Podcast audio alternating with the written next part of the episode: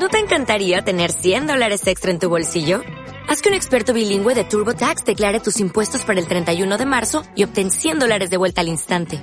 Porque no importa cuáles hayan sido tus logros del año pasado, TurboTax hace que cuenten. Obtén 100 dólares de vuelta y tus impuestos con 100% de precisión. Solo con Intuit TurboTax. Debes declarar para el 31 de marzo. Crédito solo aplicable al costo de la presentación federal con TurboTax Full Service. Oferta sujeta a cambios o cancelación en cualquier momento. La batalla electoral más aguerrida del México reciente. Nos robaron la elección al gobernador del estado, pero se compraron un candidato a la presidencia de la República. Arrebatado, carismático, rebelde. Señor presidente, su promesa de elecciones limpias, claras e inobjetables no se ha cumplido cabalmente. Un empresario controvertido, un político incómodo. Maquío, rebeldía, seducción, tragedia. Este sábado, 11 de la noche, Azteca 13.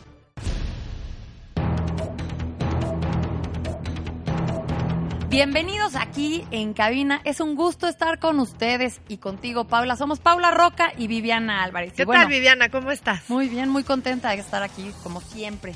Pues mira, ahí te va, porque debido a la retransmisión que está haciendo TV Azteca de la saga de documentales sobre las elecciones de 1988, aquí en cabina nos hemos dado a la tarea de entrevistar a algunas de las personas que tuvieron una participación muy importante en la elaboración de cada uno de los documentales.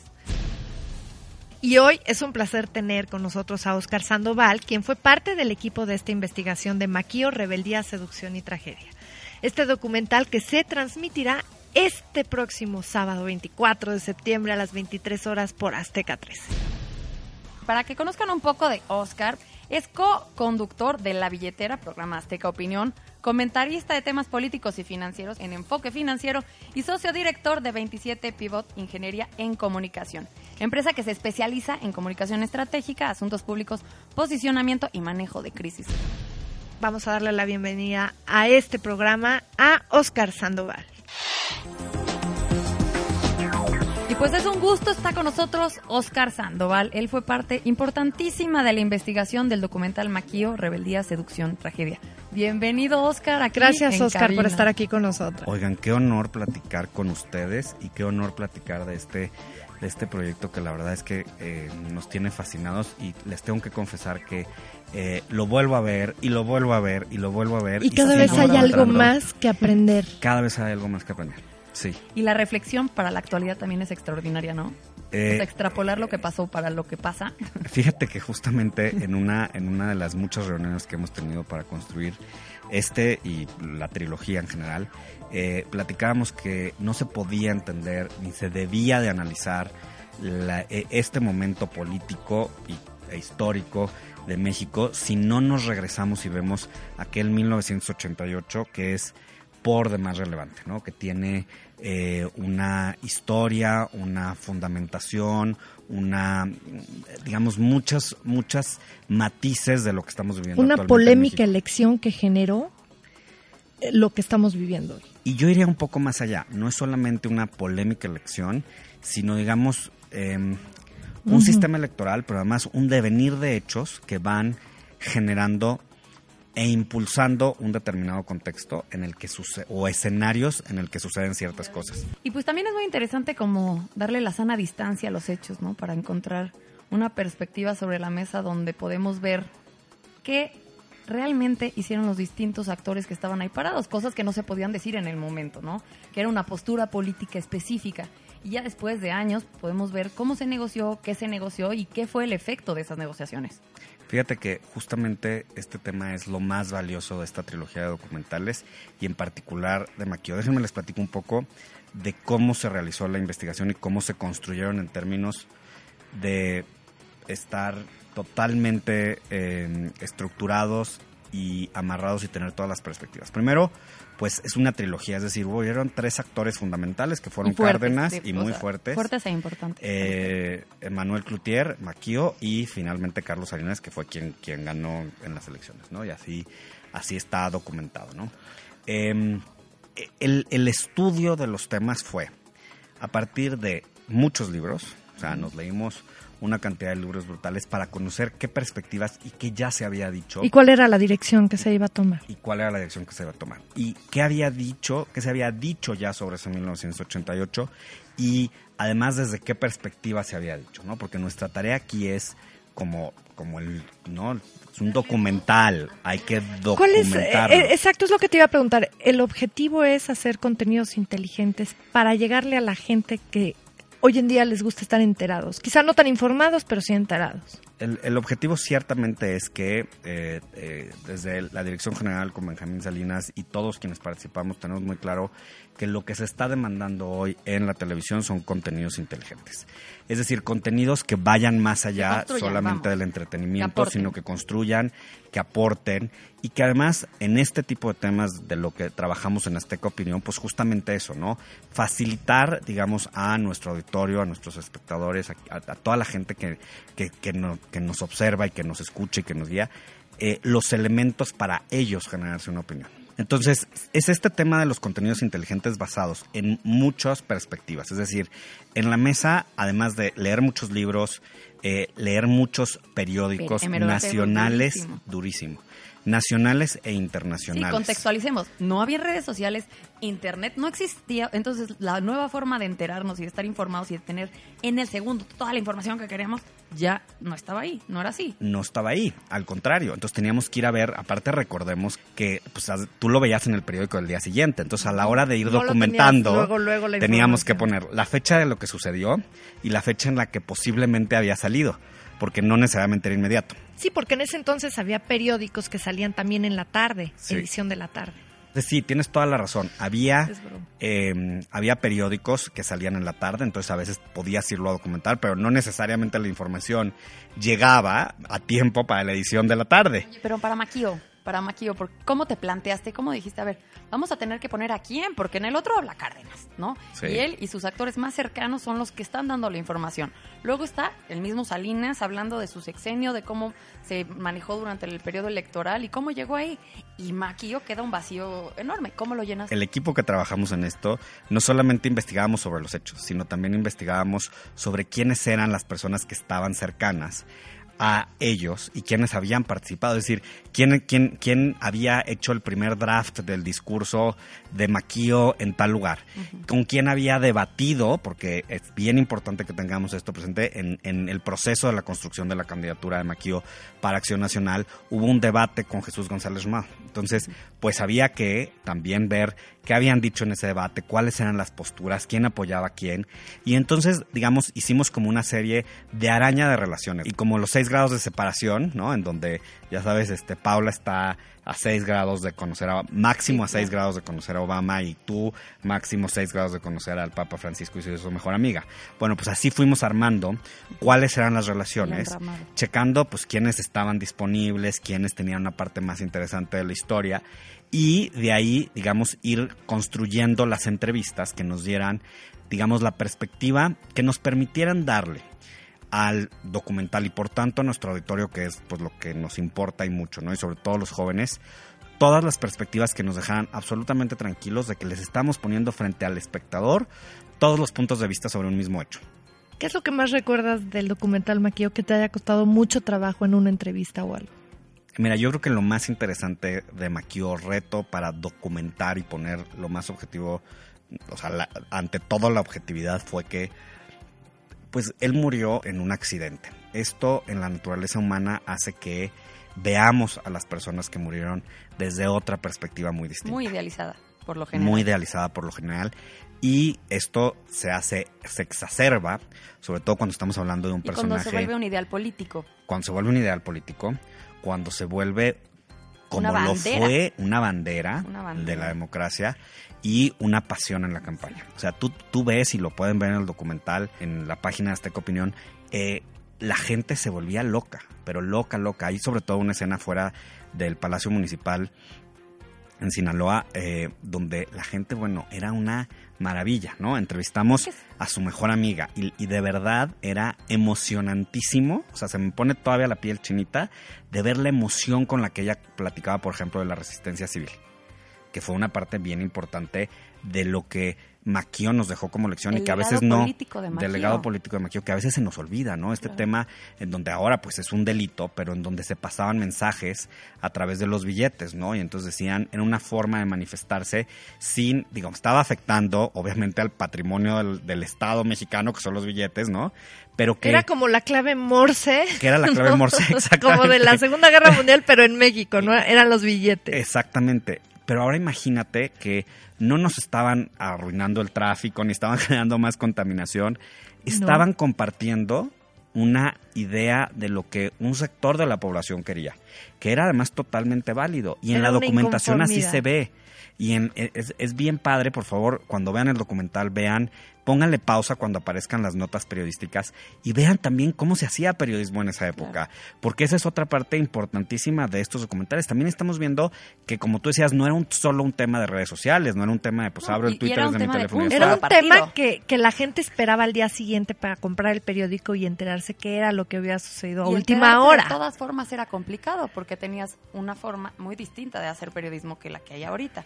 Ahorita enterarse es cosa de todos los días. Habrá el que sabes que cómo piensa, ah, sabes cómo piensa, sí. No, y sabes lo Ahí- que hay y lo que existe ahorita en Rusia, por ejemplo, con lo de Vladimir Putin ahorita, ¿no? Que es la nota.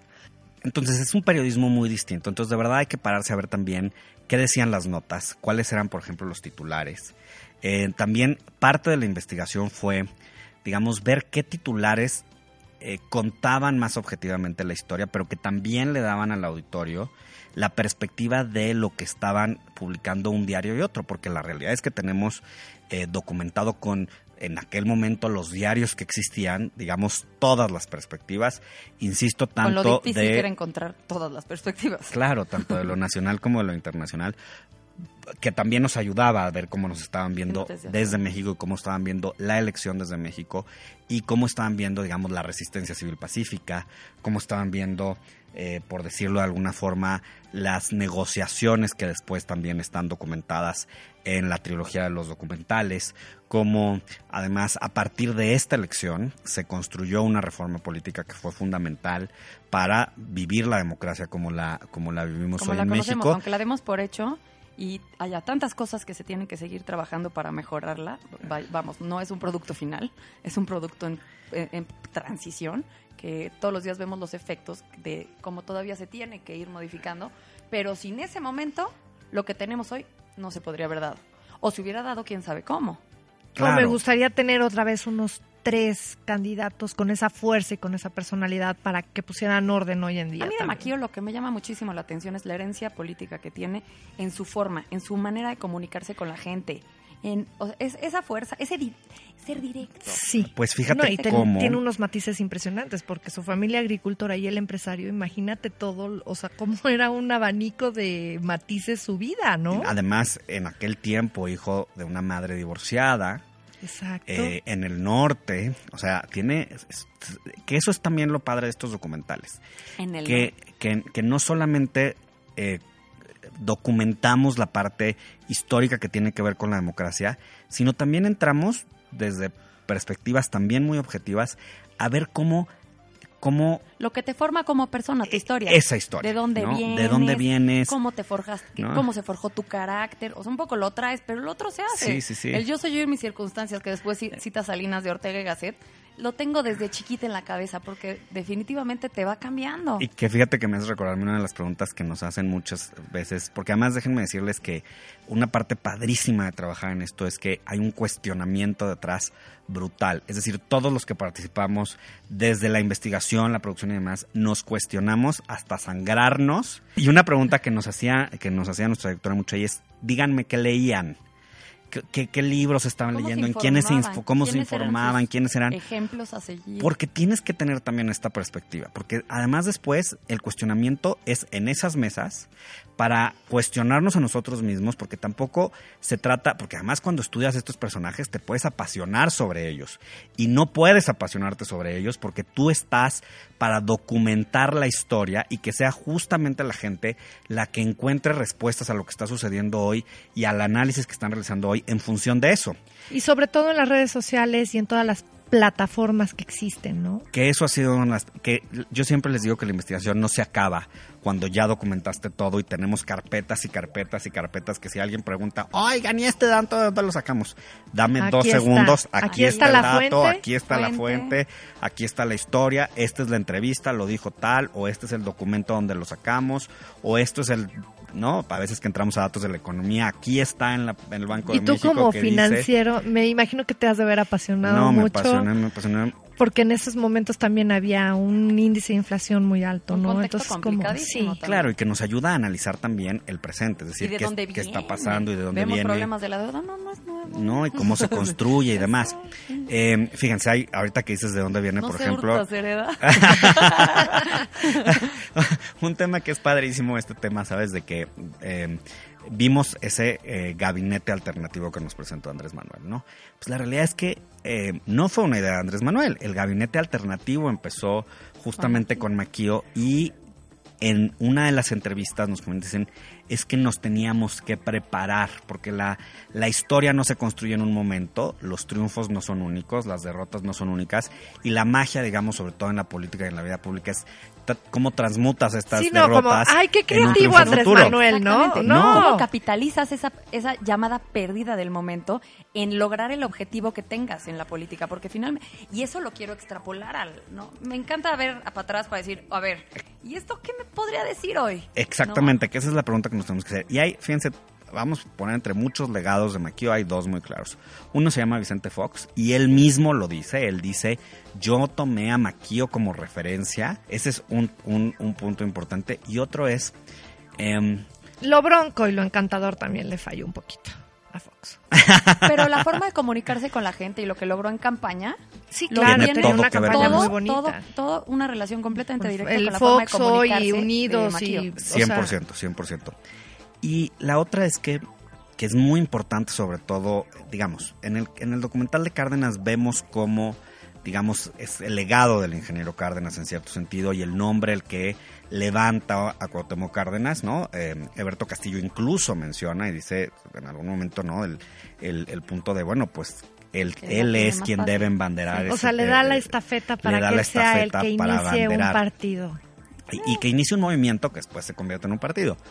Eh, en el caso de Maquillo es como el empresariado dice, Yo le voy a él. le tengo él que es- entrar al tema porque pues al final de cuentas necesito un contexto económico que, que me ayude a crecer mis empresas y, y, digamos está también documentado y luego al final también pues la transición entre digamos un, la, un partido único que yo ahí siempre discuto que no es no- y hay quien me quien me critica mucho por eso pero no es digamos en el PRI cambiaban los poderes de manera significativa O sea, era, era un partido sexenio. único, pero con muchas facciones. Exacto, es decir, la democracia se vivía al interior del partido, entre unos cuantos, si dentro quieren. del partido. Era la Pero época era- del monopolio en todo. Era la época del monopolio en todo y, ¿por qué no?, en el partido En, político. los- en la Pero política. eso no también. significaba que no hubiera otros jugadores dentro de ese sistema político.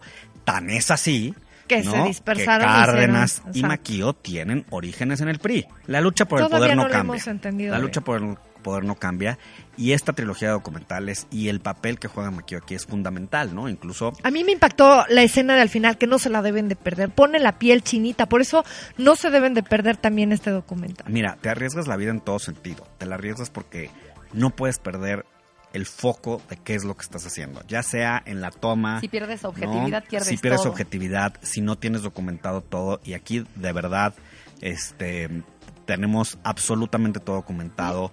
No, insisto, nos cuestionamos mucho. A ver, fulano dice tal cosa. Corroborémoslo. Pues mira, ya lo De corroboramos las en tres entrevistas que fuentes. hiciste, platícanos qué fue lo que te quedó más grabado.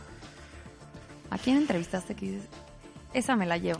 Fíjate que lo que me quedó más grabado fue cómo la historia hace chiquito eh, las partes que no son que no tienen tanta luminaria a pesar de que todos los reflectores hayan estado ahí. La candidatura de Maquio se construye, pues como era él, a lo bronco, pero había un sector, digamos, de la, de- del panismo tradicional que construía candidatos de determinada manera porque era el perfil que ellos estaban manejando. Y ese era el caso de don Jesús González Schmal, a quien hay que agradecerle muchísimo eh, su participación en, el documental, como a todos los demás entrevistados. Y e incluso en la entrevista con él, el debate, en donde Maquio se crece y en donde saca todo su estilo y se, se pone por encima de, le dan muy poco peso le dan muy poco peso, digamos, en, en, la documentación. Y es muy importante porque justamente ahí está uno de los temas que tiene que ver con la democracia, el debatir las ideas y el que eh, la gente elijamos lo que creemos que es mejor para nosotros. Y ahí el panismo eligió, y ahí el panismo dijo, híjole, pues sí, lo tradicional y lo normal, lo que correspondía era González Mal porque era lo que, lo que iba, pero él, Maquio, logró imponerse incluso en estilos dentro del PAN era, era un hombre muy radical, ¿no? En sus ideas también era, voy derecho y no me quito y voy a lo que quiero. Es que en el norte tienes que, como no llueve, no hay la misma vegetación que en el sur del país y demás, y hay un clima muy extremo y demás. La, viejísima teoría del norte y el sur. Claro, por supuesto. la gente cambia que hacer en el norte y el que avientas una semilla y sale algo. Exactamente. Entonces, yo a Maquillo lo veo muy así, un cuate ¿me entiendes? Que como dicen, ahora sí que en mi pueblo, se hizo a él mismo a pesar de una circunstancia que, que en apariencia le daba un estatus social. Eh, porque pues sí, si era un, niño, un muchacho que tenía una cierta em, situación económica, pero que también le tocó salir a luchar por esa situación económica y que de hecho él se mete a la política eh, activamente porque veía en riesgo sus tierras, que además había tenido que defender familiarmente. Entonces se mete a la política, empieza a, cambiar la forma en la que se hacía política, hasta llegar, digamos, a las posiciones del empresariado en el sector público más altas, en donde se enfrentaba sobre cambios sobre la situación económica, sobre eh, la política, y acordémonos que los cambios, porque a veces creemos que solamente son cambios así, que son súper radicales o los que se logran en el momento. El efecto Pero es, es el que es el efecto mariposa el que determina los cambios. Es justamente así. Digamos, esa elección de 1988, cada quien puede juzgar si ganó o perdió Salinas, ¿no? Es más, para que ustedes se formen su opinión, tenemos esta trilogía de documentales sobre 1988, pero lo que nadie puede negar es que esa elección nos dio paso y abrió la, y dio la fuerza para que se hicieran reformas importantísimas al, a lo electoral, importantísimas a lo político, importantísimas a las mesas de negociaciones. En los documentales van a ver ustedes, por ejemplo, también el enfrentamiento entre la derecha y la izquierda, o sea, entre eh, Diego Fernández Ceballos y Porfirio Muñoz Ledo, en donde que si eran discretas, que si eran discretas, que, ¿no? O sea, e, e, eso que dijo, bueno, a mí sí me quedó a mí, fíjate, una frase que me parece para la historia de verdad, el de Porfirio Muñoz Ledo cuando dice que no fue fraude electoral, que fue fraude postelectoral. Ay, nanita, esa frase, en esa época, aquí, oh, a ver, ¿quién diría? No, ¿Cómo? vamos a matar a nadie. Pero de aquí en adelante, todo, se vale. Pues era como norteño, ¿no? O sea, voy por lo que quiero y a donde voy y nadie me detiene. Incluso esa forma directa de relacionarse. Esas tres personalidades fuertes. Lo vemos no solo en México. Sí. ¿Cómo, que, ¿Quiénes son los líderes hoy que no podemos entender que estén dónde están? ¿Cómo hablan? ¿Cómo se dirigen a la...?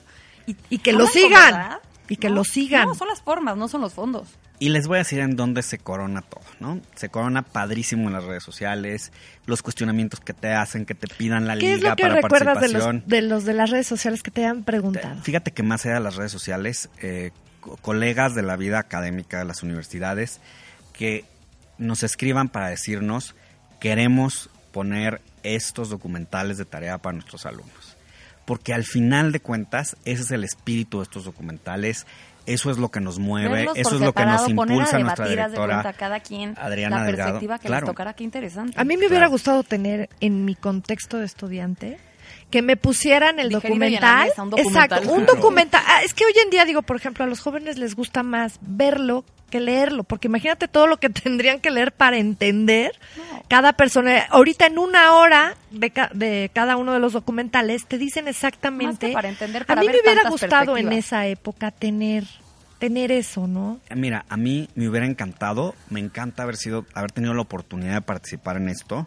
Me encanta la visión que tenemos de los contenidos inteligentes. Me encanta la respuesta del público. Les voy a decir otra cosa que fue comentario en corto de gente de la izquierda, del PRD en el Senado de la República, que nos decían, no había más que comentarios positivos. Es en el caso de, de- de De Cárdenas. El caso de Maquillo es mucho más polémico porque justamente decíamos tenía, digamos, esta parte de que él no nos está contando su Lo parte que sí de la te puedo decir, Oscar, es Pero- que yo no me lo voy a perder. No se lo pierdan, ¿De por su favor. familia? Lo voy a volver a ver. Habla su hija, ¿no? De su contexto Habla su familiar. hija y habla su hijo, pero Ah. además leímos, eh, también participamos con el libro de Tatiana Cloutier, es decir, aún de- dentro de la familia Hay hay, perspectivas diferentes y nuestro labor es, eh, sobre todas las cosas, dejarle al auditorio las perspectivas para que ellos, ellos Escojan opinen. su, su- Sí.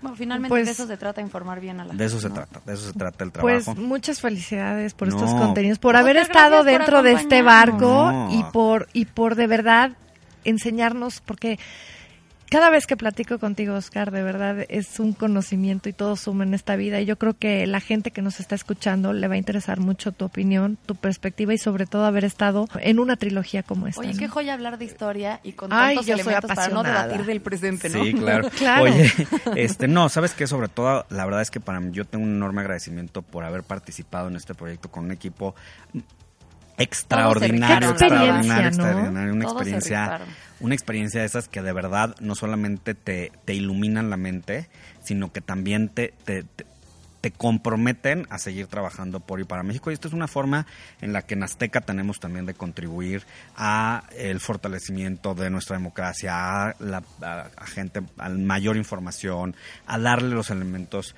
a, a los jóvenes sobre todo el tema. Entonces, la verdad que es un súper honor. Es que conocer la historia es no te da dos elementos extraordinarios. Uno, a ver qué camino no quieres pisar. Sí, claro. Que parece que yo ahorita vivo como si nadie hubiera visto nada. No, no entiendo ni lo no, que pasa. Es como, de verdad, una visión corta de las personas, no en México, a nivel global, ¿qué, qué está pasando? ¿Qué están surgiendo estas personas? ¿Ya se nos olvidó? Y no lo vean uno, véanlo muchas veces. Yo no les quiero explicar cuántas veces lo los he visto y cada vez encuentro una cosa diferente. No, yo no me ¿Con lo voy a perder. de Maquio? O sea, a diferencia de los otros. A hoy, Maquio. Con que independientemente de qué hagas, lo importante es que hagas algo y que toda semilla da siempre un fruto y ahí están los de maquilla. Y que le busques, ¿no? Sí, que le busques. que no, que perder no es perder. Exacto, perder no es perder, Perder no esa es es la perder. frase.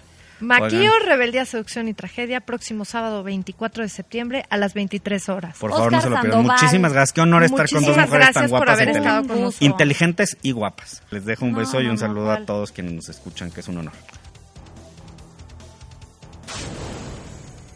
Comuníquense con nosotros. En Twitter es arroba Azteca Opinión, facebook.com diagonal Azteca Opinión o pueden ingresar a la página de internet para volver a ver nuestros contenidos y escuchar las entrevistas que hemos hecho en este espacio aquí en cabina. Recuerden que su opinión es muy importante para nosotros.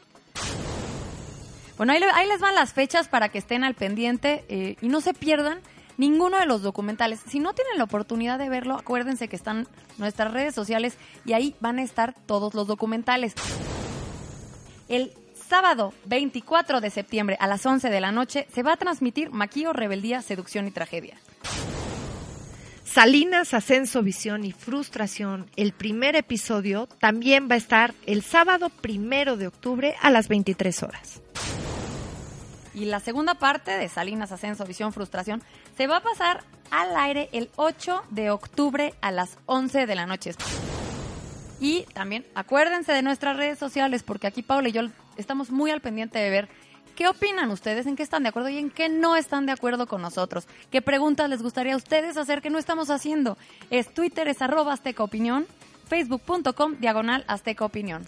Y pueden ingresar a la página para ver todo lo que se está realizando, todas las entrevistas, todos los documentales y todo es parte de un gran trabajo para que ustedes estén informados. Recuerden que ustedes son nuestro termómetro popular para saber qué es lo que quieren escuchar y oír para más que estar enterados, estar informados. También aquí en cabina vamos a estar platicando del acontecer nacional, los temas de fondo, análisis, para que ustedes entiendan, igual que nosotros, la perspectiva de distintos ángulos, de los distintos problemas que estamos viendo y viviendo ahora en la actualidad. Este, entonces no se pierdan nuestro programa. Ahorita estamos hablando de los documentales de esta trilogía del 88 que es sumamente pertinente debido al contexto en el que estamos viviendo, donde la democracia es parte vital y fundamental y que de hecho necesita ciertas mejoras que podríamos ir haciendo y que teniendo una perspectiva histórica nos podría quedar más claro por dónde queremos caminar. Pues es un gusto haber estado Placer. contigo en este programa y haber tenido un invitado como es Oscar, Oscar Sandoval, un tipazo. Muchísimas gracias a los dos por estar aquí. Este, Paula, me encanta platicar contigo. Siempre vemos las cosas de la A y la Z y eso enriquece mi panorama de perspectivas enormemente. diferentes, pero muy este, No, muy sí, acertadas cada uno. Muchas gracias. Bye bye. Muchísimas gracias. La batalla electoral más aguerrida del México reciente. Nos robaron la elección al gobernador del estado, pero se compraron un candidato a la presidencia de la República. Arrebatado, carismático, rebelde. Señor presidente, su promesa de elecciones limpias, claras e inobjetables no se ha cumplido cabalmente. Un empresario controvertido. Un político incómodo. Maquío. Rebeldía. Seducción. Tragedia. Este sábado, 11 de la noche, Azteca 13.